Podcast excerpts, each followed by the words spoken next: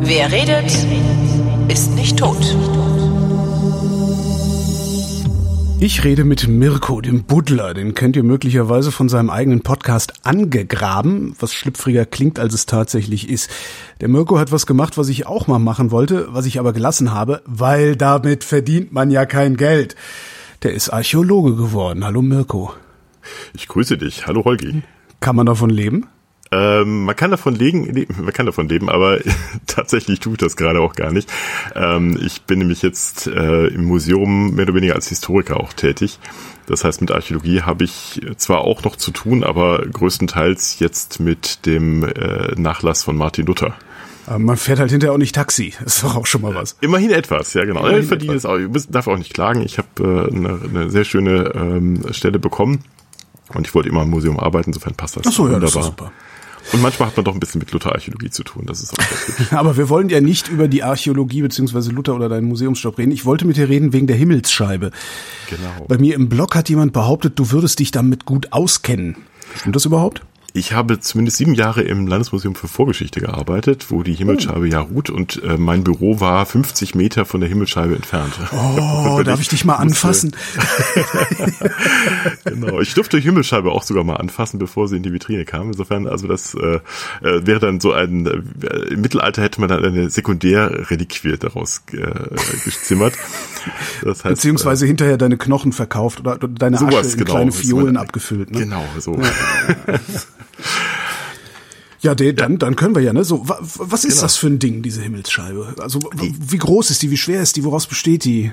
Genau, die Himmelsscheibe von Nebra, wie sie heißt, ähm, können wir gleich mal drüber den Namen nochmal reden. Ähm, mhm. Das ist eine erstmal eine Bronzescheibe mit äh, Goldapplikationen, äh, die etwa 32 Zentimeter groß ist. Das entspricht etwa einer Langspielplatte. Ich glaube, ich habe gerade sagen, das ist, nachgeguckt. Das ist fast mhm. genau. Äh, ich glaube, 30 Zentimeter war eine Langspielplatte früher und äh, die ist also fast dieselbe Dimension. Dann ähm, ist die äh, Himmelsscheibe gleichermaßen aber eine der ältesten Darstellungen des Nachthimmels. Ich, ähm, bis vor kurzem war sie, glaube ich, sogar die älteste Darstellung. Jetzt hat man aber noch äh, einen neuen Fund gemacht, der 2000 Jahre älter ist äh, und hm. auch Stern äh, zeigt auf, auf Malta. Aber nichtsdestotrotz ähm, ist auf jeden Fall eine bronzezeitliche, ein bronzezeitliches Fundstück das äh, eine sehr abenteuerliche Fundgeschichte hat, ähm, nichtsdestotrotz einen sehr, sehr spannenden äh, Gegenstand darstellt und jetzt auch, wahrscheinlich deswegen hast du mich da nochmal drauf angesprochen, auch noch äh, im Kern einer sehr hitzigen wissenschaftlichen Kontroverse steht über die Echtheit bzw. das Alter dieser Scheibe. Da kommen wir nachher noch zu. Ähm, genau. Erstmal die, die Fundgeschichte. Wo hat man die gefunden? Die äh, ist gefunden worden in Sachsen-Anhalt und zwar auf dem Mittelberg. Leider nicht in einer äh, regelrechten Grabung, sondern durch zwei Raubgräber im Jahr 1999. Mhm. Ähm, das Ganze war so, dass die beiden unterwegs waren auf dem Mittelberg, ähm, der ähm, eigentlich ja für Raubgräber eine gute Ecke ist, muss man sagen. Denn dort befinden sich sehr viele Hügelgräber, es befinden sich, äh, es befinden sich auch eine eisenzeitliche Höhenbesi Höhenbefestigung dort. Also es ist und da gibt es also tatsächlich heute noch was zu finden äh, auf diesem Hügel. Ich hätte jetzt erwartet, dass der in den letzten 100 Jahren dreimal umgegraben worden ist schon. Ist er sicher auch. Ähm, äh, zum Glück äh, ist jetzt mittlerweile auch sehr viel gegraben worden. Deswegen denke ich, also Raubgräber sollten sich jetzt da nicht mehr hinbegeben, zumal das, glaube ich, jetzt auch inzwischen sehr äh, streng äh, beäugt wird, wer sich da so rumtummelt. Mhm. Aber leider ist Raub, die Raubgräber sind tatsächlich immer noch ein großes Problem äh, in Sachsen-Anhalt und natürlich auch anderswo. Äh, Gerade die beiden haben allerdings mehr oder weniger uns auch einen Fund beschert, den wir vielleicht sonst nicht hätten, nämlich die Himmelscheibe von Nebra, die ähm, die beiden aber auch erstmal als solches gar nicht erkannt haben. Die haben also angefangen zu graben und äh, wie das so ist bei Raubgräbern, die laufen dann mit so einer mit so einer Metallsonde rum, mhm. weil die interessiert vor allem Metall, nicht äh, den Fundkontext, nicht äh, Keramik oder sonst was, sondern die die wollen vor allem an das Metall ran, das sich möglichst gut irgendwie verkaufen lässt. Und das ist natürlich immer ein ähm, Problem für uns Archäologen, denn bei diesen ähm, Bergungen ähm, werden sehr viele ähm, Kontexte zerstört, werden sehr viele Zusammenhänge zerstört und wir haben am Schluss zwar einen schönen Gegenstand, aber uns fehlt dann so ein bisschen der, der Zusammenhang. Welcher und, Zusammenhang genau ist? Ja, der zeitliche oder der genau. kulturelle? Also alles, alles zusammen sozusagen. Also okay. zum einen, ähm, wenn man, äh, wenn ein, ein Stück in den Boden kommt, dann ähm, kann man später immer noch relativ gut feststellen mit, mit äh, sehr feinen archäologischen Methoden, äh, auf welche Weise das geschehen ist, wann das geschehen ist. Also man hat da äh, sehr, sehr viele äh, großen, großen Katalog an Methodiken, die man da ansetzen kann. Beispielsweise was das Alter angeht, äh, die Radiokarbon-Methode, beispielsweise Baumringdatierung und vieles andere mehr. Ähm, Ach so, von Bäumen, die praktisch neben dem Ding äh, irgendwie vor sich hin versteinert sind. Quatsch, ja, die, das, das passiert relativ selten, aber äh, meistens dann eher dann äh, anhand von organischen Substanzen, die äh, sich in dem Fundzusammenhang befinden. Also in dem Fall hätten wir zum Beispiel eine Grube, die jemand angelegt hat, das Zeug verscharrt, dann wieder zugekippt und mhm. ähm, der hat dann entweder vielleicht ein Stück Holz mit rein äh, ist reingekommen oder bestenfalls gehört äh, gehört ein äh, Stück organische Substanz sogar zum Fund selber, beispielsweise ein Holzgriff oder ähnliches mehr. Und das lässt sich dann, ähm, sehr, wenn man viel Glück hat, dann auch mit dieser Radiokarbon, äh, Quatsch, mit Radiokarbon kann man es auf jeden Fall datieren, aber mit auch der äh, Dendrochronologie, äh, also diese Baumringdatierung mhm. ähm, äh, anschauen. Äh, insbesondere äh, lassen sich aufgrund der Schwankungen des, des jährlichen Klimas äh, Wachstumsringe bei Bäumen feststellen und diese Klar. lassen sich dann, wenn man die, die entsprechenden Wachstumsringe der Regionen kennt, sehr schön auf eine Kurve übertragen, die man dann wiederum äh, ah, festmachen verstehe. kann äh, an einem Fund. Ah, also beispielsweise ihr habt praktisch eine Tabelle, wo ihr einfach nur im Grunde dann die die sich abwechselnde Dicke der Baumringe äh, anlegen müsst und dann sagen könnt, ah ja, das muss sich irgendwann in dem Jahrhundert abgespielt haben. Sozusagen, genau. Also du hast quasi so einen kleinen Ausschnitt. Stell dir vor, du ja. hast so ein klein, kleinen Bruchstück von einem Lineal, da stehen ein paar Zahlen drauf ja. und und diese, genau. dieses äh, Lineal kannst du anlegen auf einem riesenlangen Lineal, hin und her schieben, bis du quasi an der richtigen Stelle angekommen bist mhm. und, so, und dann hast, kannst du ungefähr sagen, aus welcher Bandbreite, also wann ungefähr dieser Baum gewachsen ist und ja. wann er vielleicht verstorben ist. Wenn du ganz viel Glück hast, findest du den sogenannte Waldkante, das heißt, es ist dann das ähm, der letzte Baumring, der ähm, der gewachsen ist und damit hast du, hast du, bist du relativ dann nah am, am Jahr dran des Fällens ja. des Baumes. Was noch nicht heißt, dass es das Jahr ist, in dem das Ding an den Boden gekommen ist, natürlich. Aber du kannst damit natürlich ähm, relativ nah an das äh, Objekt rankommen das passiert relativ selten, weil die meisten Sachen, die wir im Boden finden, dann doch nicht so gut erhalten sind, dass wir da ähm, diese Methodik anwenden können. Deswegen helfen uns viele andere, nämlich ganz besonders äh, äh Münzen, Amphoren. Äh, sowas zum Beispiel, genau, das ist halt die klassische Methode. Wenn du eine Münze drin hast, dann ist klar, die kann, äh, die Münze muss mindestens so alt sein wie ihr Prägedatum. Das heißt, äh, mhm. äh, früher kann sie nicht sein, äh, äh, äh, wenn sie nicht gefälscht ist. Ähm, und die ähm, aber spätere Daten schreibt die relativ selten drauf. Äh, insofern. Das ist sehr äh, lustig das, Genau. Oder man hat eben Vergleichsstücke, wie du sagst, äh, man hat noch andere Gefäße drin, die man mhm. wiederum aus anderen Kontexten kennt und daran kann man dann wieder ablesen, wie alt ein Fund sein muss oder eine, eine Fundschicht oder wie auch immer. Und äh, dann gibt es eben noch ein bisschen mehr, nämlich ähm, dann die naturwissenschaftlichen Methodiken, nämlich unter anderem die Radiokarbon-Methode äh, oder was man Vulgus auch C14-Datierung nennt. Mhm. Äh, sicher schon mal gehört, dass da geht es darum, dass ähm, in jedem Lebewesen nicht nur normaler Kohlenstoff vorkommt, sondern auch äh, Isotope, ähm, nämlich ähm, sonst ist 12, äh, C12 ist das normale und C14 sind die radioaktiven Isotope. Und Radioaktivität oder radioaktive Isotope haben ja den ähm, das kann das Florian wahrscheinlich besser erklären als ich, aber die haben natürlich den, den, äh, äh, den Wesenskern, dass sie zerfallen mit der Zeit. Ja. Und bei ähm, C14 weiß man das ganz genau, wie lange das ist, ähm, 5000 paar zerquetschte Jahre und da kann man wiederum an den noch vorhandenen ähm, Anteil an, an Radiokarbon ähm, mhm äh, kann man dann äh, ablesen, wie alt ein Gegenstand sein muss. Da kommt man relativ nahe dran, natürlich mit, mit einer gewissen ähm, Kulanz von äh, paar zerquetschten Jahren links, links mhm. und rechts. Also äh, meistens kriegt man dann ein, ein Datum von bis, in dem sich ein sozusagen das, diese Zeitspanne bewegen müsste. Und daraus kann man wiederum dann ablesen, wie alt ein Gegenstand ungefähr ist. So, und jetzt haben diese Raubgräber das Ding ausgebuddelt, haben gesagt, oh geil, haben den ganzen anderen Schmodder weggeworfen, die Tonscherben und die Hölzchen, die da möglicherweise gelegen haben. Und ist das Ding dann haben die das am Museum abgegeben oder ist das irgendwo auf dem Schwarzmarkt aufgetaucht? Äh, letzteres. Also haben, okay. zum Glück haben sie keinen Schmodder weggeworfen. Ähm, es gab also ja, tatsächlich bei diesem Fund, das ist ein sogenannter Hortfund, also quasi ein Schatz, wenn man so will. Der mhm. ist vergraben worden, äh, äh, so wie er war, also mit, mit also, vor allem Metall. Mhm. Also Bronze äh, in dem Fall. Ähm, und da, da haben die Gott sei Dank alles mitgenommen und das Ding im Ganzen verscherbelt. Äh, das Ganze hat dann mehrere Stationen durchlaufen, mehrere Hehler. Äh, ein Hehler hat dann äh, war irgendwie ein, ein, Lehrer aus der Gegend, der hat dann, der hat dann äh, das Zeug mit nach Hause genommen, angefangen mit Akkupatz und Priel das Ding sauber zu machen. Ja, ja, also da, da sträuben sich die Nackenhaare. Ach, da, da wird ja nicht mal ich drauf kommen. Ja, ja, und das ist, das ist natürlich besonders hart. Und dann hat er erst gesehen, oh, das ist ja doch was Interessantes, weil äh, die, die beiden Raubgräber dachten zunächst einmal, die Scheibe, die dabei gelegen ist, äh, ist relativ unwichtig. Interessant waren die zwei Schwerter, die da drin lagen, zwei Bronzeschwerter.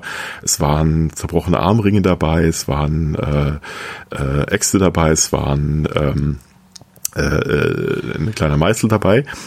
Und was, äh, diese Scheibe was, dachten sie erst, ist ein alter Mülldeckel von Mülleimer oder sowas. ein Stück Schrott. Ähm, was ist sowas wert? Was kriegen Raubgräber dafür? Weiß man das? Wie viel, wie viel die kassiert ähm, haben? Die waren relativ günstig, glaube ich, dabei. Ich habe den genauen, genauen Betrag nicht mehr. Da waren mal ein paar, paar tausend D-Mark damals. Ja, Ach Gott. Ja äh, und das Ganze ist aber dann immer höher gegangen. Äh, man hat äh, von jedem Heder zum nächsten äh, gab es sozusagen Preissteigerung.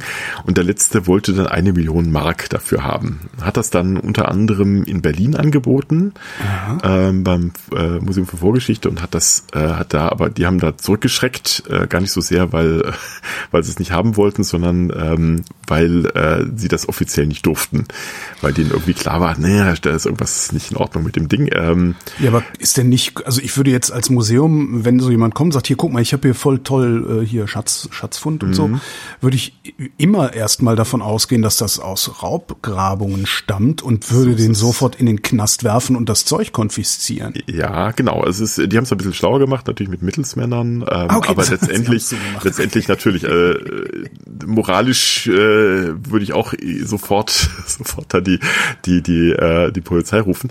Ähm, die die Idee war allerdings, ähm, also zum einen hat das Museum in Berlin bereits Sachen aus Raubgräbungen angekauft, leider Gottes. Ähm, wenn sich in Berlin den schönen Goldhut anschaut, ähm, da steht immer noch dran, leider Fundort unbekannt, was daran liegt, dass das Ding eben leider aus einer Raubgrabung stammt. Man weiß, wo diese Dinger normalerweise ähm, vorkommen, also wahrscheinlich im Süddeutschland mhm. oder Schweizer Raum.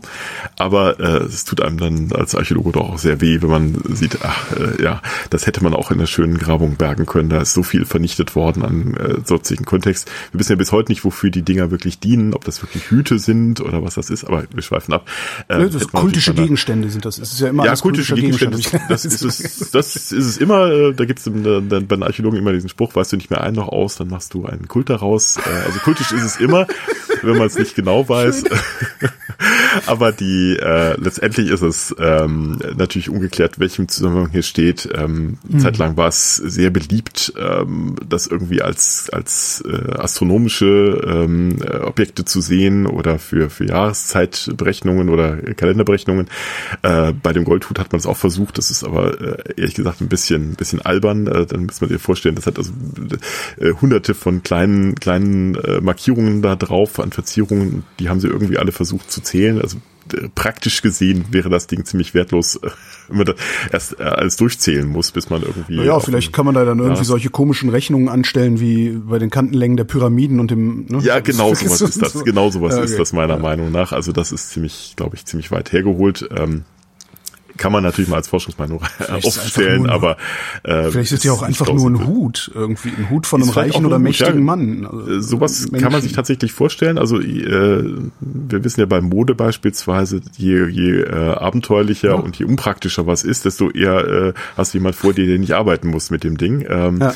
Also wenn, wenn die Queen mit der Krone rumläuft, dann läuft sie deswegen äh, nicht nicht im Alltag beim Super im Supermarkt damit rum, weil das Ding halt irre schwer ist und äh, aber man man zeigt eben äh, durch das Primborium, wie wichtig eine Person ist. Insofern könnte es beim Goldhut auch um so ein, ein Ehrenzeichen gehen.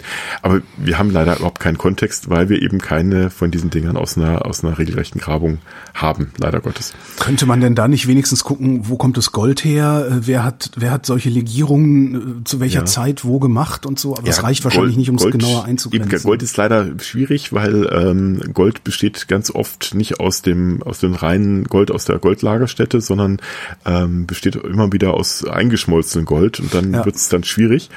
Bei Bronze, und das wird man gleich bei der Himmelscheibe gleich drauf kommen, ist es ein bisschen einfacher, weil da kann man tatsächlich über ähm, äh, verschiedene Beimengungen und Isotopen und so weiter ähm, relativ gut Lagerstätten festmachen. Mhm. Nachdem man jetzt mittlerweile auch eine riesen Datenbank von verschiedenen ähm, Lagerstätten ganz Europa kennt, ging das bei der Himmelscheibe ganz gut. Und das sind jetzt auch relativ junge äh, Ergebnisse, die man hat, äh, dass man dann ungefähr weiß, also äh, Zinn kommt aus Cornwall ähm, und äh, in, in Dings, äh, den, das Kupfer aus, äh, aus Österreich bei Salzburg. Ähm, mhm. Also das ist relativ, relativ gut, gut nachweisbar. Ähm, das, was, das ist dann auch, aber auch gleichzeitig ein, ein Hinweis auch auf äh, Frühglobalisierung, ne? Ja, definitiv. Also, also äh, die Globalisierung meine, das sind ja irre Strecken, also die ja. ja großes Thema bei der Himmelscheibe ist Globalisierung. Also wir haben in, ähm, am Fundort, ähm, greift so ein bisschen vor, äh, äh, haben wir natürlich letztendlich eine, eine Kultur vor uns, die äh, davon profitiert, dass sie so in der Mitte sitzt zwischen, zwischen den wichtigsten Handelspartnern. Ähm, Im Norden mhm. hast du ähm, Bernstein, das ähm, an der Nordsee und Ostsee, vor allem Ostsee, ja. glaube ich, gewonnen wird. Äh, Im Süden hast du ähm, dann natürlich Metalle, hast du ähm, gerade die, die äh, Erzeugnisse der äh, Minuten minoischen Kultur, die nach Norden kommt. Also da, da sitzen die im, im ähm, in, in, in Mitteldeutschland genau in dem in einem äh, in einem Handels zwischen Zwischenbereich Zollstation Zwischenstationen können von beiden Seiten sozusagen äh, den, Zoll verlangen, den, den wenn ihr hier durch genau genau, genau, ja. genau. minoische Kultur mal, ist äh, sind die Griechen ne genau okay die sind die Griechen sozusagen ja die die äh, insbesondere auf Kreta sitzen mhm. äh, die auch wahrscheinlich ähm, insofern ein bisschen damit spielen weil ähm, äh, da sicher auch äh, kulturelle Einflüsse Richtung Norden kommen. Jetzt über die Handlung, über die Handelsreisenden sozusagen kommt da auch wahrscheinlich viel Wissen mit. Man, man geht auch davon aus, dass äh, beispielsweise Bronze als Objekt äh, auch über über die äh, Handelswege zunächst einmal nach Mitteldeutschland gekommen ist, bis sie selber auf die Idee gekommen sind, sowas selber herzustellen zu können. Mhm. Insbesondere, weil sie natürlich auch das Material brauchten. Ne? Also Kupfer kriegst du zwar relativ leicht überall, aber ähm, das ähm, Zinn ist das Schwierige. Okay. Und äh, das Zinn kommt offensichtlich, wie gesagt, aus, aus Cornwall, also muss erstmal über, über den, äh, über den Ärmelkanal verhandelt werden und dann eben noch bis runter äh, zu uns in unserer Breiten, also sprich in, nach Mitteldeutschland. Äh, das ist natürlich auch schon mal erstmal ein großer Akt, äh, eine, eine logistische Leistung, die man auch erstmal hinkriegen muss. Ne? Mhm. Also insofern haben wir da schon gewisse Globalisierungsvorläufer äh, sozusagen vor uns. Effekte, genau, richtig, ja. Das sieht man übrigens auch bei, der, bei den Beifunden sehr schön, denn ähm, die beiden Schwerter zum Beispiel äh, besteht, ist auch eine Mixtur aus, aus äh, verschiedenen äh, Stilen. Also beispielsweise die Griffe sind eher so im, im östlichen, äh, ich glaube, tschechischen Raum äh, verbreitet gewesen, während dann die, äh, äh die Klingen selber ähm, wiederum eher lokale äh, Züge tragen. Das Ganze aber wieder wiederum Kopien, die wohl eher über den dänischen Einfluss kommen. Also es geht, geht ganz wild her. Mhm. Ähm, da, da wird also offensichtlich schon viel kopiert und weitergehandelt und ähm, landet dann sozusagen dann in, auf, Mittel, auf dem Mittelberg in Sachsen-Anhalt mitten in der Pampa, was heute Pampa ist, damals aber sozusagen äh, ein Handelsdrehkreuz, wenn man so will. Ja, wir sind aber ein bisschen abgeschwiffen vom. Macht nichts. Nehmt, nehmt ihr das an, dass das ein Handelsdrehkreuz gewesen ist? Oder wisst ihr das, weil ihr genau wisst, was für Kulturen oder was für eine Kultur damals da. Apropos damals, wie alt ist mhm. das Ding überhaupt? Genau, äh, das ist auch eine gute Frage. Das ist ja auch gerade ähm, Mittelpunkt einer sehr, sehr heißen Kontroverse. Äh, da können wir auch noch nachher drauf eingehen. Ich, ich gehe mal von der erstmal von der Mainstream-Meinung aus. Äh, die äh, sagt, es sei ein ein Fund, der äh, etwa 3600 vor 3600 Jahren in den Boden gekommen ist. Also bei 1600 vor Christus. Ähm, was ein interessanter Zeitpunkt ist, ähm, vielleicht so ein bisschen zur Einordnung, das ist die äh, der Übergang von der sogenannten Frühbronzezeit zur Mittelbronzezeit. Das klingt mhm. jetzt erstmal äh, nach nix, aber ähm, wenn man sich dann vor Augen hält, äh, im Jahr 1620 vor Christus äh, explodiert in Santorini ein Vulkan ähm, und führt wahrscheinlich letztendlich äh, mittel, mittel oder unmittelbar zum Untergang des Minorischen Reiches. Also oh. letztendlich äh, auch heiß umstritten, was ja genau die einzelnen Gründe waren, ob es nur das war, ob es, ob es äh, ein Tsunami war, ob es äh, vielleicht auch die eher die Wirren, die politischen Wirren waren, die das Ganze folgte. Jedenfalls, da, da passiert irgendwas Großes um diese ja. Zeit. Ähm, man hat auch gedacht, bis vor kurzem ähm, dieser Ausbruch habe dann auch klimatische Auswirkungen auf, auf sozusagen die restliche Welt gehabt. Mhm. Ähm, ich war bei einem schönen Vortrag äh, einer Tagungsreihe, die genau um dieses Thema sich äh, gedreht hat. Das ist Jahr 1600 so als, als Zeitenwende und mit der Prämisse, ja, um äh, 1600, da äh, äh, schwankt das Klima, da geht jetzt alles den Bach runter und der erste Vortrag, der sagte, hm, ja, Ausbruch schön gut, der war sicher gewaltig, aber klimatisch hat er jetzt gar nicht so große Auswirkungen gehabt. Wir haben ja einen Eisbohrkern, ähm, wenn Sie mal schauen möchten. Ja, so ungefähr. Also genau, er sagt, nee, das sind eher, das sind ähm, eher die die kleinen Ausbrüche, die äh, sehr viel an, oh Gott, was was Schwefel in die Atmosphäre ja. pusten, die dann wiederum das Klima äh, über Jahre verändern. Äh, diese große, diese großen Ausbrüche, die machen zwar vielleicht für ein zwei Sommer die äh, die Ernte kaputt, aber mhm. die machen jetzt nicht so viel aus. Ähm, und das ist natürlich hat natürlich zu, mehr oder weniger dazu geführt, dass es äh, alle Referenten dieser Tagung ganz schnell ihre Vorträge umgeschrieben haben, um dann äh, sozusagen äh, diesen Ding noch mit aufzunehmen. Äh, weil die schöne Prämisse kaputt war, dass ja. das alles äh, daran liegt. Ähm, Erich von Däniken hätte sie retten können, aber gut. Ja, genau. es, waren, es waren die UFOs. Ähm, Letztlich aber ähm, passiert da trotzdem irgendwas Großes. Es gibt politische Umwälzungen. Ähm, die Leute fangen an, äh, plötzlich auch äh, äh, ja die die die, ähm, die großen Reiche brechen offensichtlich zusammen ähm, und die Himmelsscheibe von Nebra äh, kommt außer Funktion offensichtlich und wird begraben. Aber wie gesagt, da sind wir jetzt am Endpunkt einer einer Geschichte, die wahrscheinlich aber schon früher angefangen hat. Denn äh, die Frage ist, wie alt ist denn diese Scheibe gewesen, als sie in den Boden gekommen ist? Und da ist jetzt derzeit die Forschungsmeinung, dass es mindestens 100 Jahre, wenn nicht sogar 400 Jahre alt ist, bevor es dann äh, in, ah. den Boden also 3600 wird. ist es in den Boden gekommen und genau und vielleicht mutmaßlich 4000 vor 4000 Jahren ist es mutmaßlich schon hergestellt worden. Genau, vor 4000 Jahren ungefähr schon vielleicht. Also äh, dazu muss man wissen, dass die Frühbronzezeit so um 2200 oder 2000, je nachdem, wo man gerade ist, anfängt. Also es wäre mhm. dann sozusagen die, die die erste Möglichkeit, wo sowas äh, denkbar wäre und äh, die Frage ist halt, wie lang kann so ein Gegenstand benutzt werden, ohne ohne wirklich äh, außer Funktion zu kommen.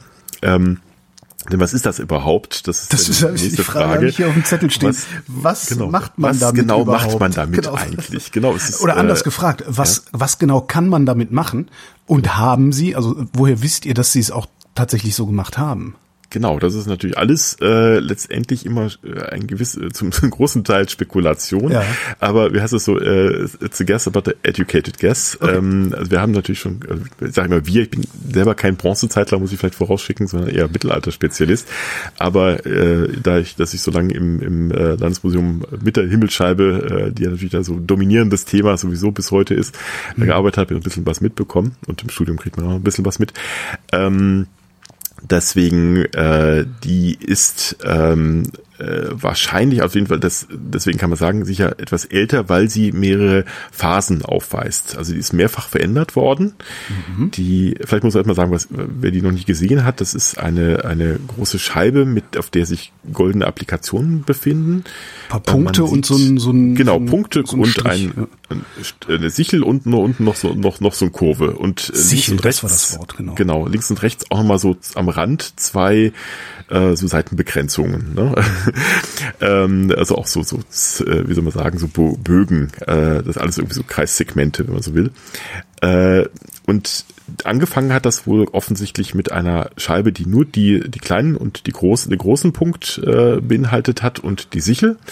Mhm. Ähm, während ähm, also sieht auf den ersten Blick meint man auch sofort Sonne und Mond zu sehen, nicht? Also genau, äh, das große Runde ist die das Runde ist die Sonne, das eine die Mondsichel genau. ist dabei, dann und dann sind halt noch zwei genau. andere Sicheln, die aber nicht so schön spitz sind, so dass es kein Planet sein kann oder Mond der angestrahlt Genau, genau. Und genau. dann ähm, äh, gibt es auch noch einen einen Haufen von diesen Punkten, äh, der, wenn man das mal mit dem äh, Sternenhimmel vergleicht, sehr nach den Plejaden aussieht. Also sieben sieben Sterne, die äh, dem Sternbild der Plejaden sehr ähnlich sehen. Mhm. Ähm, deswegen man also vermutet, dass dass es äh, tatsächlich die sein sollen, während die anderen Sterne eher so äh, bunt hingemischt ist, sind. Äh, es gab auch mal einen Astronomen, der sich mal mit beschäftigt hat, sagt, mal gucken, passt das irgendwo drauf und ist viel verzweifelt, weil die nirgendwo irgendwo in ein, ein Schema draufpassen. Okay. Und dann hatte, wir machen es mal anders und hat sich dann mal berechnen lassen, wie wenn wir die einfach zufällig auf der, äh, also eine Zufallsberechnung, wie, wie würde ich die zufällig auf dem Ding verteilen, auf dem restlichen ja. Platz. Und dann ist er fast exakt auf diese Punkte gekommen. Also ist wirklich rein zufällige Verteilung der restlichen Sterne. Also die, die okay. zeigen offensichtlich kein Sternbild, äh, auch wenn da viele schon versucht haben, da mit Strichen irgendwelche äh, anderen Sternbilder draus zu machen. Warum, warum würde das man sowas tun? Warum würde man was tun? Weil man würde, also man, äh, man will ja offensichtlich irgendwas damit zeigen. Und zwar, also ganz klar, ganz wichtig ist der Sichelmond und die Plejaden. Mhm. Und dann hat man sich mal ein bisschen umgeguckt und dachte, was könnte es denn, was könnte es denn sein? Da ist lustigerweise gar nicht, sind gar nicht die Archäologen drauf gekommen, sondern ein Astronom, der quasi mal äh, sich mit dem Ganzen beschäftigt hat und sagte, naja, ähm, das ist, äh, sieht aus wie eine Regel, die man aus äh, Babylon kennt, allerdings äh, etliche hundert Jahre später. Nämlich, ähm, die äh, haben in Babylon festgestellt, naja, ähm, es gibt das große Problem, wie äh, kriege ich äh, Sonnenjahr und Mondjahr unter einen Hut. Mhm. Sonnenjahr und Mondjahr sind ja dummerweise nicht konkurrent. Das heißt, ähm, ich glaube, 354 Tage sind zwölf, zwölf Mondphasen. Das passt natürlich nicht zum Jahr mit 365 äh, plus Schaltjahr äh, Tage. Ähm, äh, in den, in den, äh, in den Sonnenkalender. Also mhm. da, da, wie kriegt man die aufeinander abgeglichen? Und da gibt es eine Regel, die man Babylon hatte und sagte, pass auf, ähm, wenn äh, im, im Herbst die Plejaden so bei den äh, zum ersten Mal aufgehen, ähm, weil die, die verschiebt sich sozusagen ja hinter den Horizont, wenn die wiederkommen ähm, und zum ersten Mal zu sehen sind und dann sieht die äh, der Mond so sichelförmig aus wie auf der Himmelsscheibe, dann ähm, ist alles okay. Wenn nicht, musst du noch ein, noch einen Monat dranhängen. Ah, okay, dann, dann, dann stimmt's ja, okay. wieder. Ne? Ja. Ähm, also das quasi so alle alle drei Jahre letztendlich äh, äh musst, müsste das machen. Ähm, das, das äh, wäre eine einfache Faustregel, die wahrscheinlich auch jeder äh, in der Bronzezeit kennt. Ich wollte gerade also, sagen, die brauchst du nicht aufzuschreiben. Ne? Also die brauchst du wahrscheinlich nicht aufzuschreiben, ähm, aber vielleicht ist das sowas wie sakrales Wissen, äh, zu sagen, wir müssen, äh, das ist irgendwie ein, ein, ja, äh, ein, eine Methode, wie man die, die Welt erkennt und wir müssen es dann aufschreiben und deswegen ist das was besonders Heiliges, spekuliere ich jetzt einfach mal so blau hinein. Mhm. Ähm, das ist interessant, also das scheint irgendwie ein Wissen zu sein, dass man darauf verklausuliert hat. Ähm, gibt natürlich auch Archäologen, wie beispielsweise Herrn Meller, äh, der Landesarchäologe, der damals auch bei der bei dem Fund, äh, beziehungsweise bei der Wieder, Wieder äh, Beibringung des Fundes, wir sind ja vorhin von der Fundgeschichte ein bisschen abgewichen, müssen wir gleich mhm. nochmal zurückkommen, ähm, sehr, sehr große Rolle gespielt hat äh, und das Stück dann sozusagen auch in äh, der, bis heute sozusagen äh, in der Erforschung dominiert. Äh, der ähm, geht davon aus, dass es sozusagen aber Geheimwissen ist, dass äh, hier äh, in der Scheibe kodiert worden ist und dieses dann äh, sozusagen nur für Eliten äh, zur Verfügung steht. Kann ich Muss mir ehrlich gesagt nicht vorstellen, weil jeder kann in den Himmel gucken. Genau. Ja. Kann, eben, äh, das glaube das fast auch eher nicht, aber na gut. Äh, es gibt auch noch eine zweite Geschichte und zwar, wenn man sich die Sterne mal durchzählt, ähm, ist das nämlich auch ganz interessant, es sind 32 kleine Sterne, Mhm. Äh, wenn man jetzt die große, den großen Sonne oder vielleicht ist es auch ein Vollmond eher, äh, dazu zählt man 33.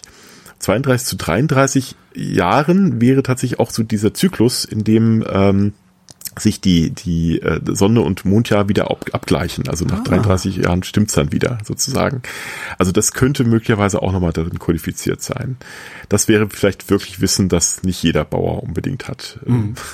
Ja, wer weiß, ähm, wie da die Lebenserwartung war, die dürfte jetzt nicht so lang gewesen sein, dass man das mehrfach hätte beobachten können, um ja, daraus dann Schlüsse genau. zu ziehen. Ne? Ja. So ist es, genau. Das ist vielleicht ähm, tatsächlich vielleicht irgendwie Wissen und ähm, letztendlich ist es natürlich existenzielles Wissen, äh, zu wissen, wann du, wann du äh, anfangen sollst mit, das, mit der Saaraussaat.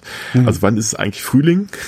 Mhm. Und äh, deswegen den Kalender zu beherrschen, hat natürlich schon ein gewissen, gewisses Machtpotenzial zu sagen. Also ich muss, äh, muss meinen Untertanen sagen, wann sie aussehen, dann äh, äh, ist gut zu wissen, wann denn dieser Zeitpunkt dann ist. Ja, vor allen Dingen, wenn es regelmäßig stimmt, wenn du den Termin genau. sagst, ne? dann so glauben sie ja alle, genau. du hättest magische Kräfte. Ja. So ist es, genau. Also das ja. wäre vielleicht nicht ganz unwichtig. Ähm, nichtsdestotrotz ähm, die, die nächste Generation sieht das offensichtlich anders und sagt, nee, okay, das, das ist nicht so wichtig, das Wissen. Wir basteln die Himmelsscheibe um. Äh, und die machen dann diese beiden sogenannten Horizontbögen links und rechts dran. Das sind ja.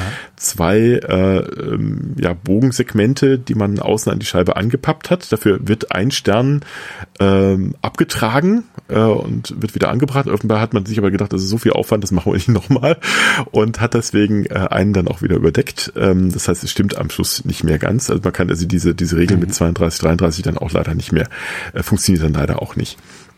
Ähm, und das äh, äh, diese Bögen haben allerdings eine andere Funktion offensichtlich. Die entsprechen nämlich, wenn man die Himmelsscheibe jetzt plan auf äh, den Mittelberg legen würde ja. und ähm, ausrichten würde, dann würde man äh, mit den Enden dieser Bögen jeweils, links und rechts, ähm, die Sonnenauf- bzw. Untergänge zu den Wendezeiten der Sonne ähm, erwischen. Also Som Som Som äh, Sommersonnenwende und Wintersonnenwende.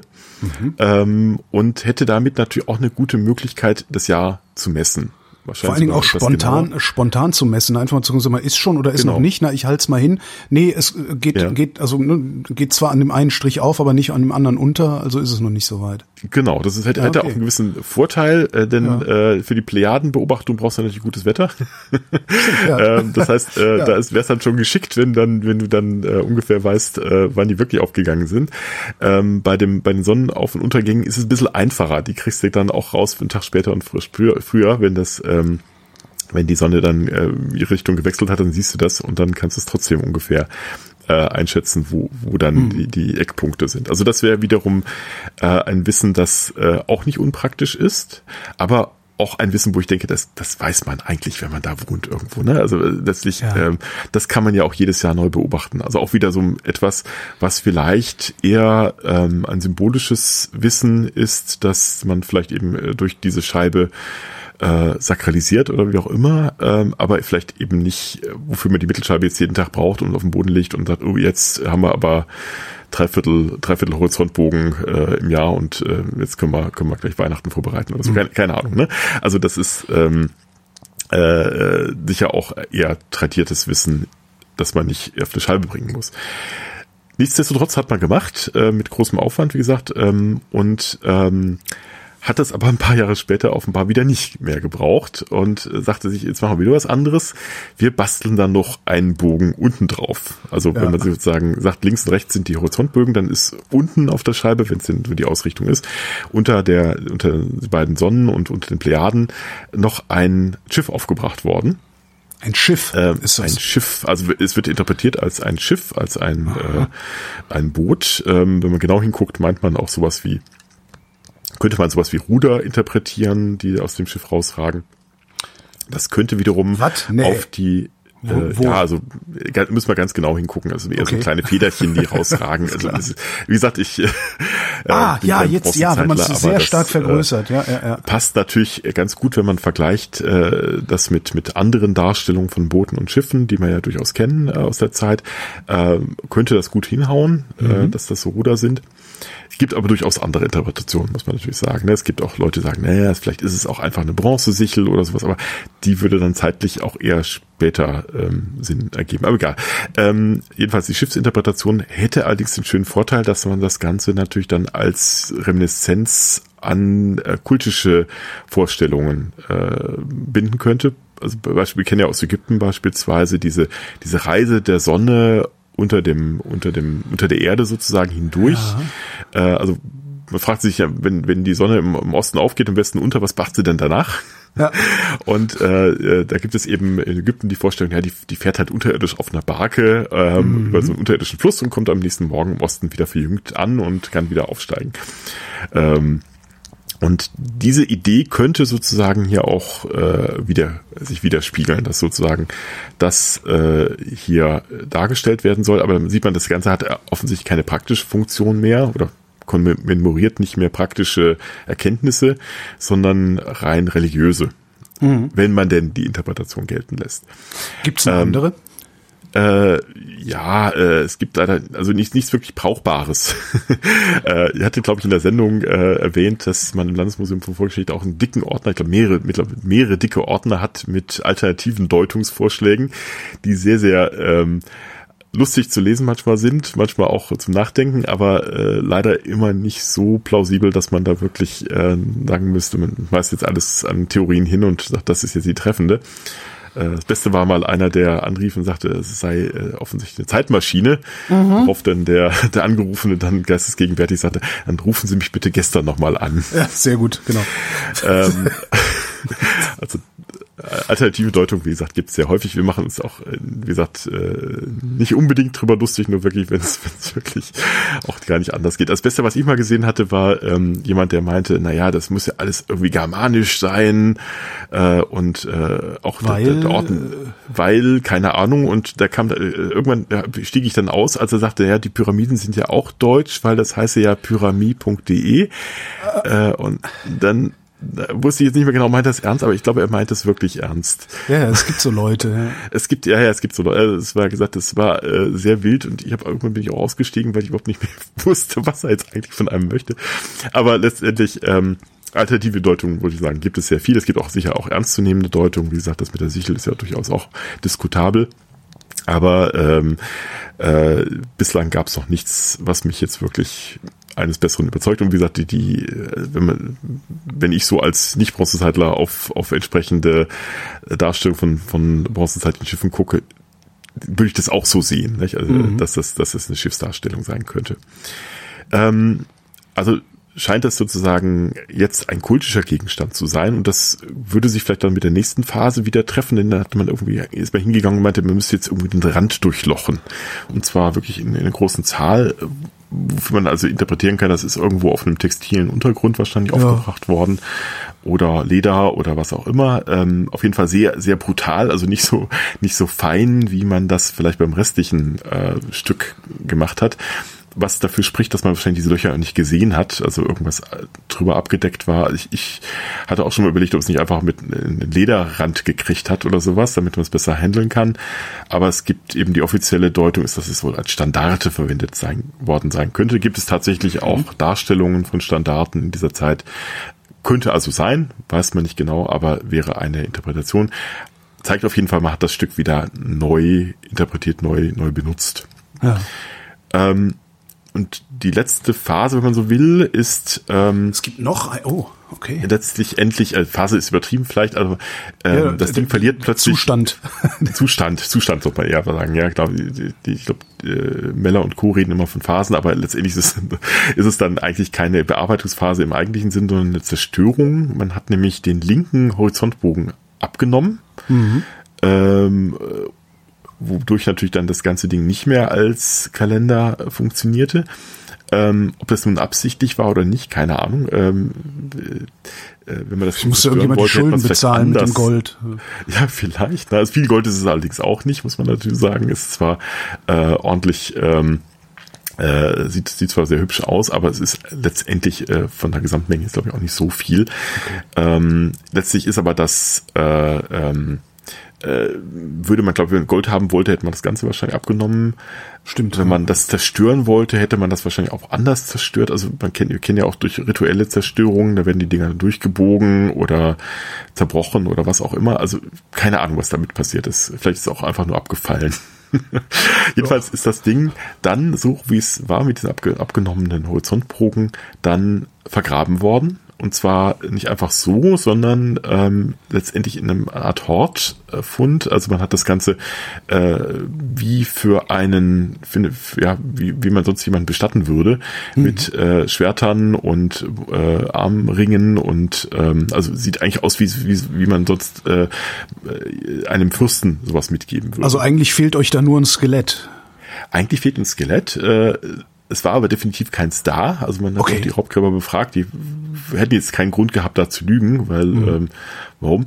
Ähm, zu den Raubgräbern kommen wir nachher nochmal, äh, deren, deren Plausibilität, aber nichtsdestotrotz, ähm, es wäre jetzt nicht ungewöhnlich, weil wir kennen durchaus Horte in dieser Zeit, gerade in der Frühbronzezeit ähm, gibt es eine Menge derartige Niederlegungen. Man könnte überlegen, dass das sozusagen so eine Art Gabe an die Götter ist oder Aha. vielleicht auch eine Selbstversorgung im Jenseits. Ähm, das kennen wir, also ich kenne das mindestens aus, aus der Wikingerzeit, wo man sowas durchaus gemacht hat. Ähm, sagt, ich vergrab's, dann ist es aus dieser Welt raus, dann habe ich es im Jenseits. Ah, okay. ähm, wäre so eine, so eine Überlegung, äh, die man vielleicht auch hier hat. Man weiß es ehrlich gesagt nicht genau. ähm, sozusagen, das waren die, die Phasen sozusagen der, der Himmelscheibe. 99 kam dann eben jemand vorbei, nämlich die beiden Raubgräber und haben das Ding etwas ruppig wieder aus der Erde rausgekloppt. Was waren das denn für Typen eigentlich, wenn man die kennt? Was, Ähm, was sind Raubgräber für Menschen? Ist das so ein ganz bestimmter Menschenschlag? Äh, Wahrscheinlich, ja. Also ich meine, die haben natürlich irgendwie so Dayjobs gehabt. Ich weiß gar nicht, was sie genau gemacht haben. Ich habe es auch mal irgendwann gelesen. Ähm, es sind so ein bisschen zwielichtige Gestalten durchaus. aber ähm, ich kann, könnte auch die Namen sagen, aber das bringt jetzt natürlich jetzt auch nicht viel. Ähm, äh, Mache ich jetzt mal nicht. Denen nicht mehr Ruhm und Ehre zuteilen Nö, als möglich.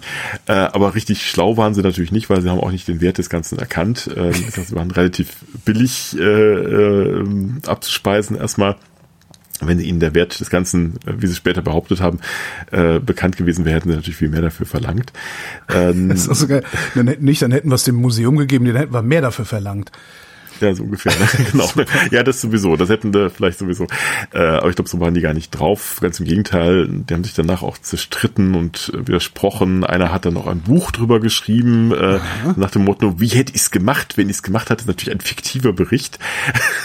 Ist, äh, ich glaube, äh, wie war das? Äh, irgendein, irgendein Mörder hat das doch auch gemacht. Ähm, Echt? Ach, wie hieß er denn? Ja, ja, äh, Ja, nicht, äh, äh, relativ bekannt. Ach, wie hieß er denn? Der, der ähm, Basketballspieler, nee, was war, war der denn? Ach so, Äh, O.J. Simpson, oder? O.J. Simpson, genau, der, der hat, der hat, das hat er auch mal gemacht. Der hat, äh, hat so einen Bericht geschrieben, wenn ich jetzt meine Frau umgebracht hätte, wie hätte ich es denn gemacht? Das ist natürlich rein fiktiv.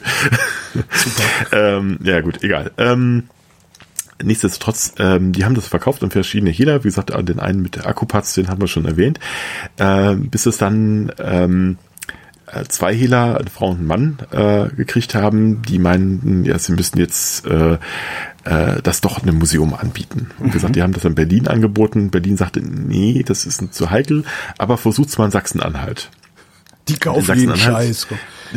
quasi, die brauchen gerade alles, ja. Sachsen-Anhalt war damals tatsächlich in einer ein bisschen prekären Situation. Es war nach der Wende. Ähm, das Landesmuseum Vorgeschichte sollte eigentlich abgewickelt werden. Aber äh, der damalige junge Landesarchäologe hätte natürlich auch durchaus einen Sensationsfund brauchen können. Vielleicht war das mit eine Motivation, will ich jetzt nichts unterstellen, aber ähm, hat jetzt nicht geschadet Nachhinein. Der sagte sich aber, näher, pass auf, wir machen das anders, wir kaufen das nicht, ähm, sondern wir versuchen, ähm, die Hehler dingfest zu machen, nicht nur um den Fund zu sichern, sondern um nach Möglichkeit auch diese Kette vom Hehler bis zum Raubgräber zu finden, weil Ja. über die Raubgräber kriegen wir vielleicht noch was raus über den Fund selbst. Das hat tatsächlich geklappt, also es ist eine riesige Räubergeschichte, Räuberpistole fast. Die haben sich dann, äh, er hat sich dann selber getarnt als Mitarbeiter des Museums, äh, nämlich als äh, ähm, Restaurator. Der hat dann hat so ein Köfferchen vom echten Restaurator mitbekommen, um das Stück, die Stücke auf die angebliche Echtheit zu überprüfen. Der, Rest eigentliche Restaurator, den ich auch gut kenne, der also ein, bei dem der Schalk so hinter den Ohren sitzt, äh, der hat dann was zusammengebraut, das dann äh, so kleine Rauchwölkchen entstehen lässt, wenn man drauf träufelt. Äh, Herr, Herr Meller hat das dann mitgenommen, hat aber im Eifer des Gefechts die, die, die, die Fläschchen vertauscht, sodass also die Himmelsscheibe als nicht echt, oder für die Schwerter als echt äh, äh, sich rausgestellt hat. Äh, jedenfalls bei der bei dieser gefakten Überprüfung. Nichtsdestotrotz hat er es dann geschafft, ähm, die beiden so lange hinzuhalten, bis er dann die Polizei verständigen konnte, die vorher natürlich auch schon wusste, dass da sowas passieren würde, die dann äh, in Basel dann in dieses Hotel, im Hilton Hotel übrigens, im Keller des Hilton Hotels, eingerückt sind und die dann verhaftet haben. Und das Ganze hat dann tatsächlich geklappt, über die Hehler dann auf den, äh, auf die ursprünglichen beiden Raubgräber zu kommen, die dann, also mit einer von beiden hat dann auch äh, mitgemacht und sagt, na gut, äh, wenn ich äh, Strafmilderung kriege, dann äh, unterstütze ich auch das Landes, äh, Landesamt äh, in, in der Rekonstruktion des Fundes und Aha. hat die dann auf den Mittelberg geführt, wo es dann gefunden worden ist und äh, tatsächlich hat man so ungefähr auch schon über den Hehler gewusst, wo es ungefähr gewesen sein muss, aber die haben es dann nochmal bestätigt, konnten ein bisschen was zum Fund, Fundsituation sagen äh, wie das Ding gelegen haben muss äh, und äh, haben dann sozusagen obwohl es ein, ein Raubgräberfund war, dann doch der Archäologie eine relativ gute, äh, viel äh, guten Dienst geleistet, wenn man so will. Weil besser wäre es natürlich gewesen, wenn sie es nicht ausgegraben hätten, aber na gut. Ähm, jetzt könnte man natürlich sagen, ja, wer weiß denn, ob diese Raubgräber, ob die Wahrheit gesagt haben. Vielleicht wollten sie es auch quasi da ähm, den, den Archäologen nochmal äh, die lange Nase drehen und denen irgendwas Stimmt, erzählen. Ja. Hätte ja auch sein können. Ne? Ja. Ähm, tatsächlich gab es dann relativ bald, äh, nachdem Himmelscheibe auch dann restauriert und vorgestellt worden ist, eine Ausstellung war, äh, erste Zweifler. Da gab es einen Professor aus Regensburg, äh, der sagte, naja, das Ding ist doch neu, ne? das ist doch eine Fälschung, das ist doch völliger ja. Quatsch. Gibt's nicht, was, was gibt's in der Bronzezeit nicht. Das können wir den Ossis ähm, nicht. Also in, ja, ja, äh, äh, vielleicht nicht ganz so schlimm, aber ja, ähm, der dann, äh, dann wie gesagt, äh, auch, äh, wie es leider immer so ist, dann den Weg nicht über die Fachpublikation gesucht hat, sondern erstmal über die Presse. Und das ist natürlich immer immer ein bisschen fatal, weil das führt dann dazu, dass natürlich ähm, äh, da äh, erstmal die falsche Meinung natürlich äh, weit posaunt wird und damit immer ein Zweifel bleibt, nicht? Am Schluss. Äh, das immer, stimmt, aber ist natürlich hängen. auch immer, immer ein Zeichen dafür, dass er fachlich eigentlich gar nichts zu kritisieren hat, oder? Weil sonst würde er über die Ja, ja, es hatte durchaus, es gab natürlich, man würde natürlich sagen, na gut, es ist halt ähm, tatsächlich kein, äh, kein äh, äh, regelrechter Fund. Äh, dadurch ist es natürlich immer zweifelhaft mhm. und hat, brachte durchaus ein paar Argumente vor, warum man meint, dass es nicht echt sei. Es sei vielleicht eben eine Schamanentrommel. Äh, tatsächlich gibt es es, gibt es da bei, bei gerade, ich glaube, in, in jetzt weiß bin ich nicht ganz sicher, ich glaube in Grün, bei grönländischen Schamanen gibt es so ähnliche Motive.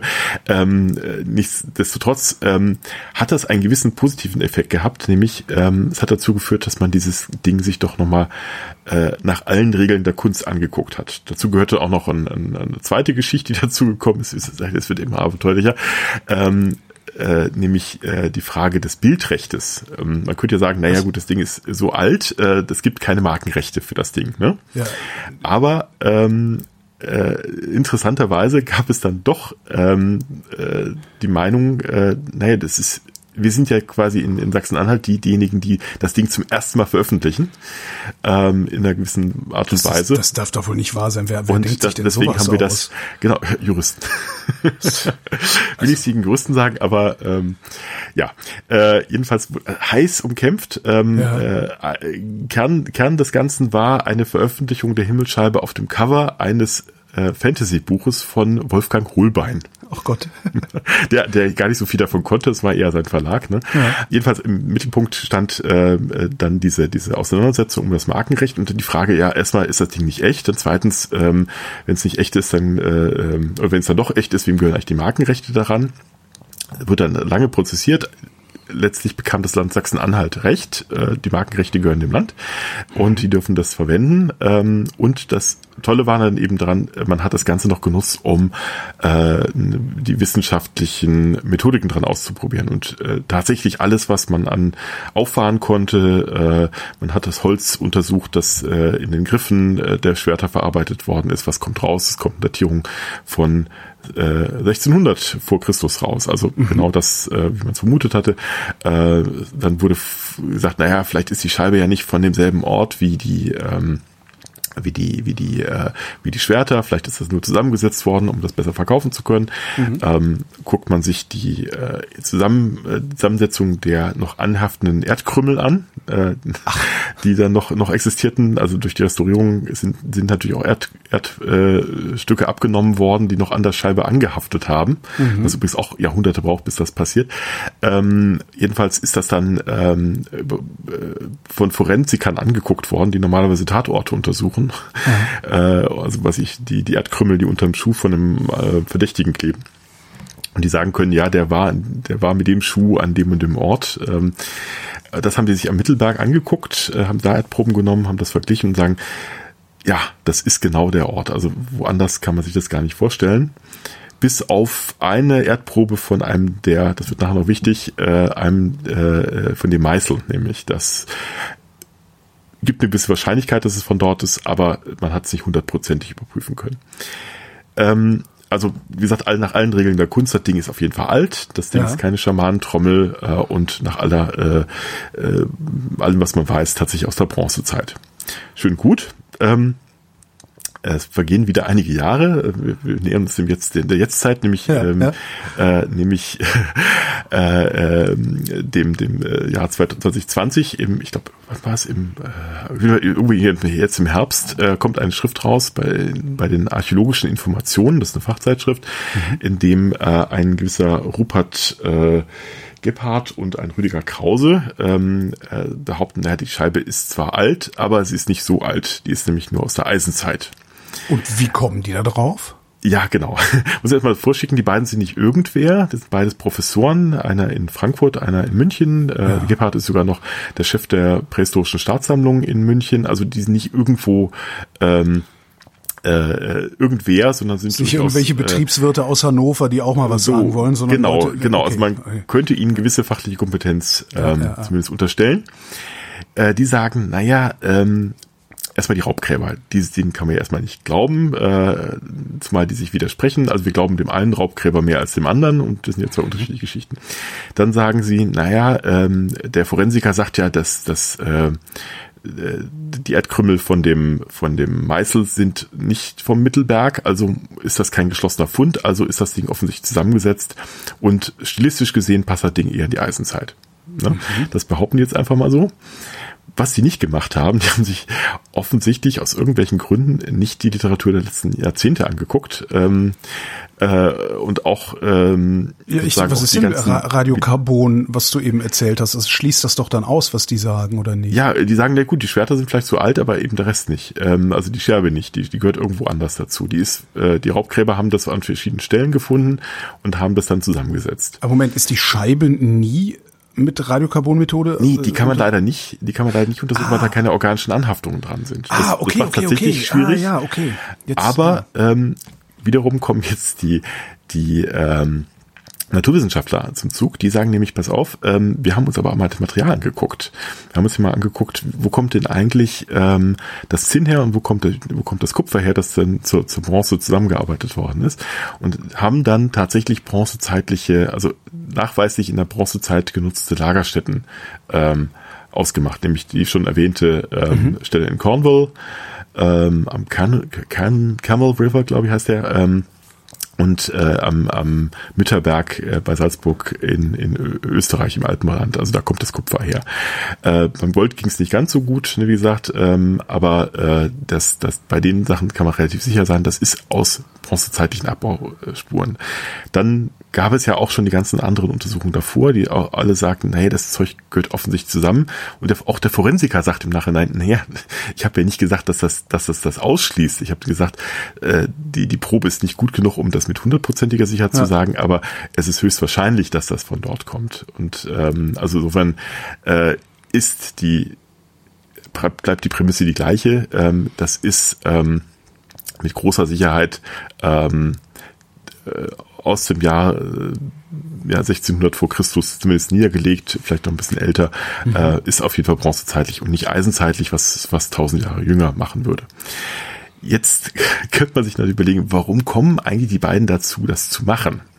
Und jetzt wird's dann richtig interessant. Also okay. das ist jetzt, wie gesagt, Spekulation, ja. äh, ganz groß unterstrichen, weil äh, ich natürlich jetzt ja auch nicht irgendwelche Klangen an den Hals bekommen möchte, aber es ist interessant, die Vorgeschichte mal anzuschauen. Ja. Rüdiger Krause und äh, Rupert Gebhardt, die beiden sind nämlich in eine andere Kontroverse verwickelt, nämlich ähm, die haben in Bernstorf äh, eine bronzezeitliche ähm, Höhensiedlung ausgegraben, die ähm, tatsächlich die größte bronzezeitliche äh, Höhensiedlung nördlich der Alpen wäre mhm. äh, und haben dort einen Fund mit veröffentlicht, der auch von ich sag mal, ähm, Hobbyarchäologen äh, gegraben worden ist. Das, okay. das Problem also, ist, äh, Raubgräber, die ordentlich dokumentiert haben und das hinterher nicht verkaufen wollten. Sie haben es verkauft, aber in Bayern ist das noch ein bisschen anders. Da gibt es das, äh, das sogenannte Schatzregal, äh, anders aufgestattet. Schatzregal heißt nicht, da packt man die, die schönen Funde rein, sondern Schatzregal ist ähm, die,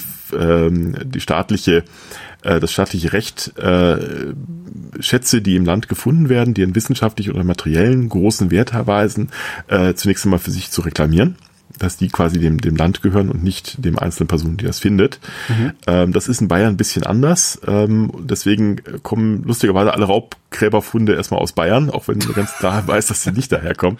Ähm, was nämlich dann nachher bei dem, bei dem äh, Verkauf da etwas einfacher macht. Ähm, lange Rede, kurzer Sinn. Ähm, die haben dort also zwei Hobbyarchäologen gehabt. Ähm, ich mache immer den schönen Vergleich. Hobbyarchäologe ist wie Hobbychirurg kann funktionieren, meistens ist aber auch keine gute Idee, das zu machen.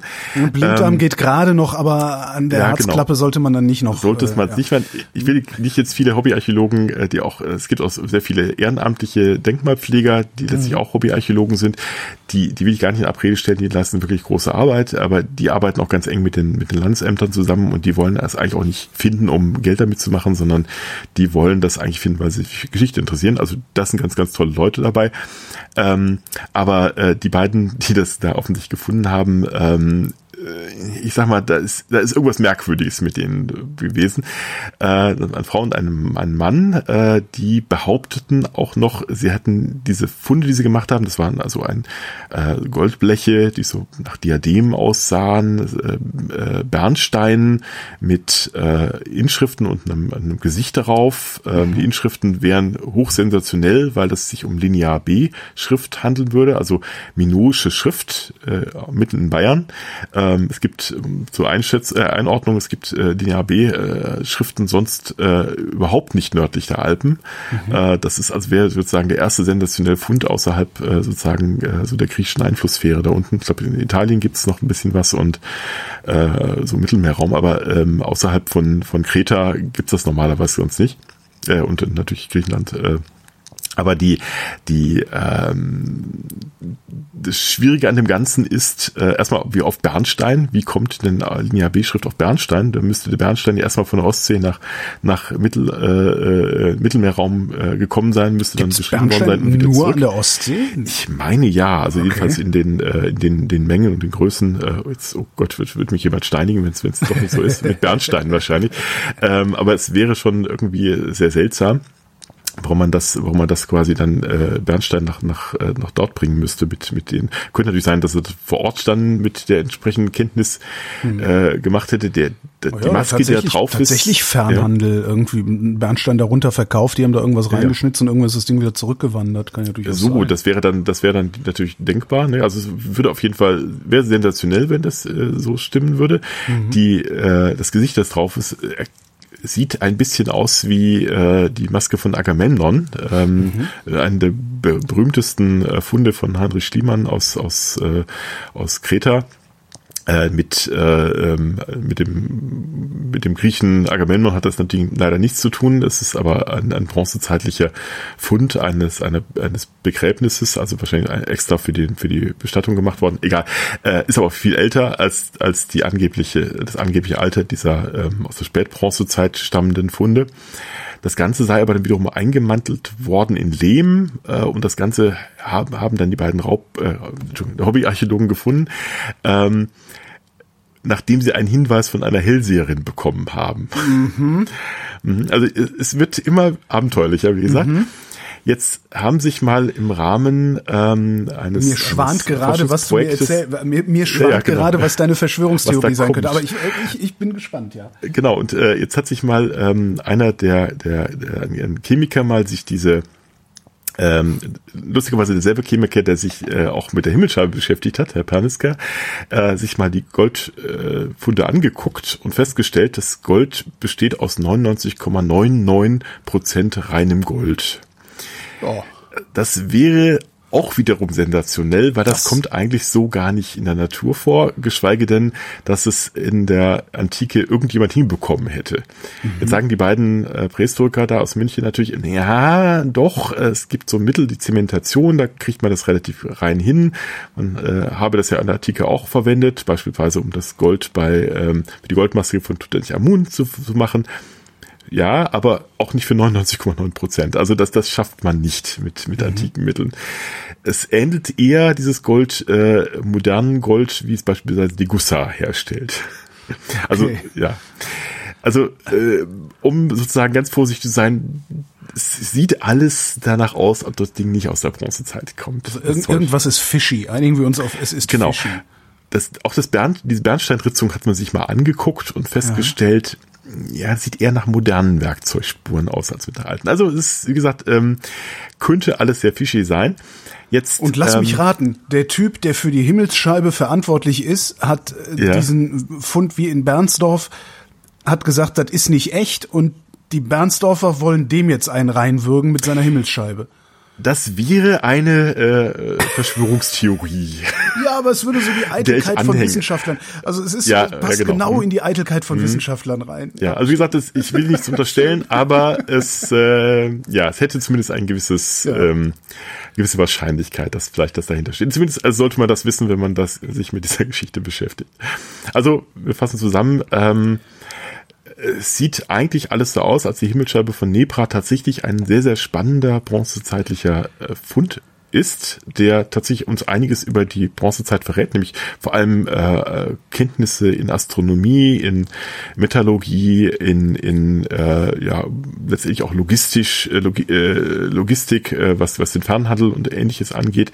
Also äh, ein hoch, hoch spannender Gegenstand, der eigentlich zeigt, dass wir hier im, in Mitteldeutschland doch äh, äh, eine sehr spannende Kultur dort in, haben, die eben ähm, vielleicht vorher ein bisschen unterschätzt worden ist ähm, und eben nicht eine, eine moderne Fälschung oder auch keinen eisenzeitlichen Fund, sondern ähm, relativ großer Wahrscheinlichkeit, soweit man das sagen kann, jedenfalls soweit ich eben auch den, äh, den Veröffentlichungen trauen kann, äh, doch aus der Bronzezeit stammt.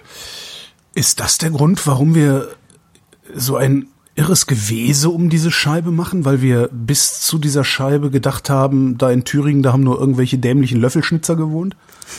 Naja, also gut, die, die äh, Archäologen selber haben es natürlich gewusst, dass es nicht nur dämliche Löffelschnitzer sind. Wir haben ja auch durchaus andere Funde aus der, aus Ja. der Region. So ist es ja nicht. Ne?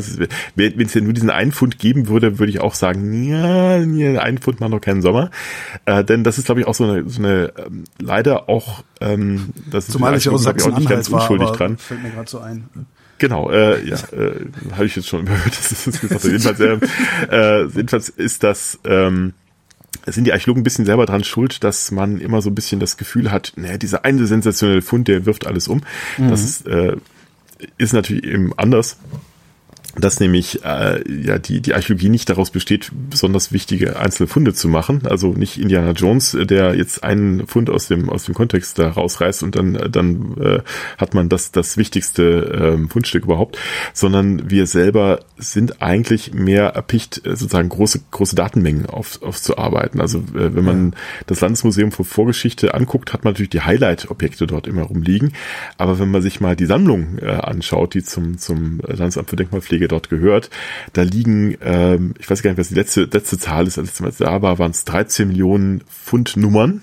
Ja. Das bedeutet, dass hinter jeder Nummer auch nochmal durchaus ein ganzer Beutel oder eine ganze Kiste voller voller Funde stecken können muss. Also kann man sich ungefähr vorstellen, das sind äh, irrwitzig viele Funde, die uns äh, über verschiedene Zeiten und Epochen eigentlich ganz, ganz, ganz viel sagen äh, und eine große Datenbasis darstellen. Da sagt der Einzelfund erstmal gar nicht so viel. Es gibt natürlich diese exzeptionellen Funde, wie eben die Himmelscheibe von Nebra, aber ähm, die Kana-Arbeit ist eigentlich die Auswertung der anderen Funde. Da können wir Handelsbeziehungen feststellen, da können wir ähm, äh, Kulturen äh, Ja, vor allem feststellen. ein, ein, ein Kontinuum schaffen und nicht nur einen Zeitpunkt irgendwie angucken. Genau. Weil letztendlich ist diese Scheibe ist ja nur ein Datenpunkt. Das reicht ja nicht. Ja. Genau, ist nur ein Datenpunkt und die würde natürlich auch ähm, äh, ziemlich aus dem Kontext fallen, wenn wir, wenn wir, wenn wir ganz andere ähm, Befunde sonst aus der, aus der Gegend hätten. Aber wir haben natürlich große Grabhügel wie in Leubingen mit einer, mit einer fürstlichen Bestattung, äh, wo man auch schon überlegt, ob das nicht sozusagen, also es ist auf jeden Fall dieselbe Kultur, also die sogenannte Aunjetitzer-Kultur, eine bronzezeitliche Kultur, die äh, mit der, mit eben ähm, dem der Himmelsscheibe sozusagen äh, zu tun hat. Wir haben äh, äh, Helmsdorf, einen großen, großen Grabhügel. Wir haben vielleicht mit äh, Börn, äh, heißt das Ding, Born, Bornhöck. Äh, Bornhöck ist ein, ein, äh, ein gewaltiger äh, Grabhügel gewesen, von dem man eigentlich jetzt nichts mehr sieht, weil der komplett abgetragen worden ist, leider, ähm, im Zuge des Tagebaus. Ähm, Aber äh, man hat jetzt vor kurzem dann nochmal nachgegraben und festgestellt, wie groß das Ding eigentlich gewesen sein muss. Also wahrscheinlich 8,5 Meter hoch und äh, ich glaube 32 Meter im Durchme äh, Durchmesser. Also es war ein riesen Ding. Äh, also quasi so eine Art äh, Nordalp, äh, nördlich der Alpen gelegene Pyramide für mhm. die dortige Verhältnisse. Also mit, mit Menge Manpower dahinter gewesen sein, um so ein Ding aufzuschütten ähm, was ja auch nochmal einiges über, über sozusagen diesen Herrscher, der bestattet worden ist, sagt. Und äh, von der Zeitstellung würde das gut zusammenpassen, sagen wir mal so, dass es vielleicht derjenige gewesen ist, der die Himmelsscheibe hat erstmals anfertigen lassen. Wissen wir nicht ah, genau, aber es äh, ist zumindest als eine Vermutung, äh, wäre zumindest ein Wobei wer weiß, wen ihr, wen, wen ihr alles noch nicht gefunden habt, der damals gelebt hat und mächtig war. Ne? Genau, eben das. Äh, das. Das Problem ist, dass die ganz oft eben in Hügelgräbern bestattet worden sind, äh, die dann weg sind, weil man mhm. die natürlich leider Gottes gut im Gelände gesehen hat und äh, da dann in früheren Zeiten schon festgestellt hat, oh, da liegen spannende Sachen drin. und hat dann angefangen da zu graben. Ähm, wir finden dann eher die Sachen, die eben nicht mehr obertägig so deutlich sichtbar sind. Ähm, und da, wenn wir da mal viel Glück haben, wie beispielsweise in Leubingen hatte man Glück, dass, äh, dass, dass äh, dort dann zumindest noch die ähm, Überreste des, des dort bestatteten Herrschers zu finden war. Das kann man heute im Landesmuseum in Halle sich angucken, ähm, der ebenfalls mit einer großprächtigen ähm, Bestattung beigesetzt worden ist. Leider nicht mit einer Himmelscheibe. ähm, dann wäre es dann einfach. Aber wir, wir haben natürlich die sozusagen diese Kontexte dieser Kultur und da passt diese Himmelscheibe eigentlich sehr gut rein, auch wenn es uns natürlich überrascht hat, dass es die da gibt. Also insofern ähm, hängt das zusammen äh, mit dieser Überraschung, äh, dass, dass wir sowas da zunächst einmal nicht vermutet haben, vor allem auch nicht dieses astronomische Wissen, äh, das in der Himmelsscheibe offensichtlich kodiert ist. Und zum anderen natürlich, deswegen sage ich, die Archäologen sind ein bisschen selber schuld, ähm, es liegt ein bisschen auch daran, dass man sowas natürlich in letzter Zeit sehr spektakulär vermarktet. Ja, klar. Dass solche Funde dann äh, vielleicht vor 50 Jahren äh, auch mal irgendwo in Fachblättern veröffentlicht worden wären, aber da hätte sich jetzt keiner so richtig.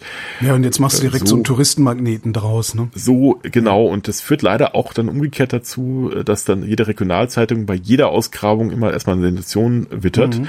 Egal ob es nur ein paar lumpige Scherben, äh, ich will jetzt nicht meine eigenen, eigene Profession schlecht machen, wenn es nur ein paar lumpige Scherben wären, äh, aber äh, auch die sind natürlich interessant, aber jetzt wahrscheinlich nicht den Sensationsgehalt haben und das führt natürlich zum gewissen Druck sozusagen, ja. alles irgendwie immer sensationell machen zu müssen, was es nicht immer ist nicht? und äh, jedenfalls nicht für die für die äh, äh, Funde im Vergleich dazu sozusagen. Also wenn wir mal, was ich, in, in eine Körperbestattung aus dem aus dem aus der Mittelbronzezeit finden würden, äh, dann ist es nicht so äh, abenteuerlich. Ähm, aber man macht dann leider, um sozusagen auch vor allem natürlich um, um Mittel und ähnliches zu akquirieren, äh, macht man da leider bei diesen Sachen ganz oft mit und sagt, naja, es ist halt was Sensationelles und mhm. wir müssen weiter graben und wir brauchen noch wir mehr Geld. Wir brauchen mehr Forschung, äh, ja, genau. brauchen mehr Forschung, genau. Das ist natürlich in anderen Wissenschaftszweigen leider auch nicht anders. Man muss natürlich immer ein bisschen auf den, auf den ähm, ein bisschen mit der, mit der Trommel schlagen, um, um äh, sozusagen Aufmerksamkeit zu generieren. Es wäre schön, wenn es anders wäre, wenn man eben sagen würde, na, es ist halt eben nicht nur die Himmelsscheibe, sondern eben auch die, die spannenden anderen Funde, die wir so haben, die ebenfalls eine gute Finanzierung brauchen. Ähm, in, in Halle hat man es, glaube ich, ganz gut hingekriegt, so ein bisschen die Waagschale zu, hinzubekommen, zu sagen, wir haben zwar sensationelle Sachen, aber äh, wir haben auch, kriegen auch Gelder für, für die restliche Forschung hin das klappt nicht überall immer. Deswegen, ähm, ja, würde ich, würde ich eher dazu mahnen, das ein bisschen kleiner auch manchmal zu halten und sich trotzdem die Himmelsscheibe angucken zu gehen, weil die sehr cool sein soll. Sagt jedenfalls jeder, der das Ding bisher mal gesehen hat. Ist, die ist in der Dauerausstellung, oder? Die ist noch in der Dauerausstellung. Ähm, die soll allerdings, ähm, oh je, äh, jetzt ist durch Corona ist alles ein bisschen gekommen. Ähm, da sollte es eigentlich auch eine große Ausstellung noch mal geben. Ich glaube in London, wenn mich jetzt nicht alles täuscht. Und da sollte die Himmelsscheibe zum ersten Mal äh, seit äh, ihrer Auffindung mehr oder weniger auch verliehen werden. Das, mhm. Sonst sollte die eigentlich, hatte die Halle nicht verlassen.